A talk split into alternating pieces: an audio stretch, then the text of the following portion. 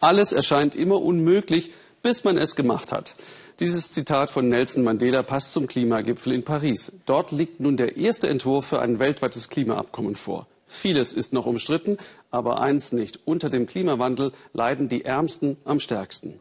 In Ghana war der Norden einst die Kornkammer des Landes. Jetzt regnet es zu den falschen Zeiten. Immer mehr, zeigt Sabine Boland, flüchten in den Süden rund um die Hauptstadt Accra. Um 6 Uhr morgens hat Memuna Muniro ihren ersten Auftrag als Kayayo, als Lastenträgerin. Alleine kann sie das Gewicht gar nicht stemmen. Eine Schüssel voller Jamswurzeln wiegt 30, 40 Kilo. Yams sind ein Grundnahrungsmittel in Ghana. Die Laster kommen täglich aus dem Norden in der Hauptstadt an. So wie auch die Menschen, die hier schuften. Memuna ist mit ihrer kleinen Tochter vor einem Jahr nach Accra gekommen. Der Mann und die zwei älteren Kinder sind im Dorf geblieben. Mein Mann konnte uns mit den Erträgen vom Feld nicht mehr versorgen und ich habe zu Hause keine Arbeit gefunden. Deshalb mache ich diesen Job. Ich arbeite hier so hart, weil unser Leben im Norden so schwierig ist. Der Weg ist weit. Es ist schon am frühen Morgen heiß wie in der Sauna. Endlich angekommen erhält Memuna drei Sidis, umgerechnet 75 Cent. Ihr Kopf und der Nacken schmerzen jetzt schon. Memunas Arbeitstag ist lang. Stunde um Stunde schleppt sie Jams. Am Stand eines Händlers darf sie sich immer mal wieder ausruhen. Dafür muss sie dort am Abend alles sauber fegen.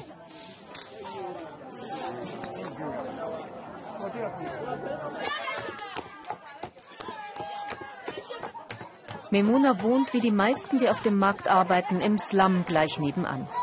Die Hälfte ihres Verdienstes geht ab für Essen, Wasser, Miete und Arztbesuche. Ständig hat sie Schmerzen von der Arbeit und die kleine Suleya ist oft krank. Sparen kann Memuna kaum etwas, das hatte sie anders geplant. Ist ihr schon mal in den Sinn gekommen, all das hinter sich zu lassen, nach Europa zu flüchten? Nach Europa zu gehen kommt für mich nicht in Frage. Aber einmal im Leben möchte ich gerne nach Mekka.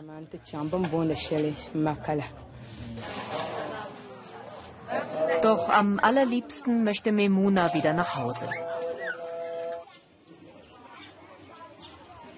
Ihre Familie lebt eine Tagesreise von der Hauptstadt entfernt im Norden Ghanas. Erst nach einem halben Jahr kommt Memuna wieder zu Besuch. Nur ihr Sohn ist da, als sie abends ankommt.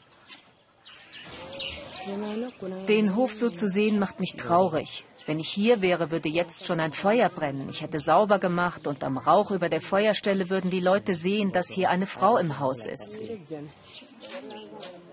Eine überschwängliche Begrüßung nach unseren Vorstellungen sieht anders aus.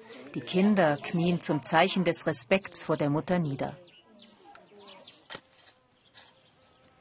Die Yams, die Memunas Mann erntet, sind nicht einmal halb so groß wie die, die seine Frau für andere Leute schleppt. Und bei Sojabohnen, Mais und Erdnüssen sieht es noch schlimmer aus. Das Grün trügt, es ist Unkraut.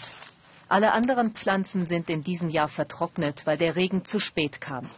Seit etwa zehn Jahren geht das so. Als ich ein Kind war, konnten wir uns auf die Regenzeiten verlassen und der Boden war fruchtbar. Die Ernten waren immer gut, aber jetzt muss ich so viel Geld in die Farm stecken und düngen. Aber selbst dann, auf den Regen ist kein Verlass. Im Dorf ist der Klimawandel das alles beherrschende Thema. Jeder hier leidet darunter. Bald muss auch Memuna deshalb zurück in den Süden, nach Accra, Geld verdienen als Lastenträgerin. Wenn ich daran denke, wie schwer ich dort arbeite und was am Ende übrig bleibt, dann lohnt es sich eigentlich nicht. Ich leide mehr, als ich verdiene. Am liebsten würde Memuna einfach hier bleiben, zu Hause bei ihrer Familie, wenn es nur nicht so hoffnungslos wäre.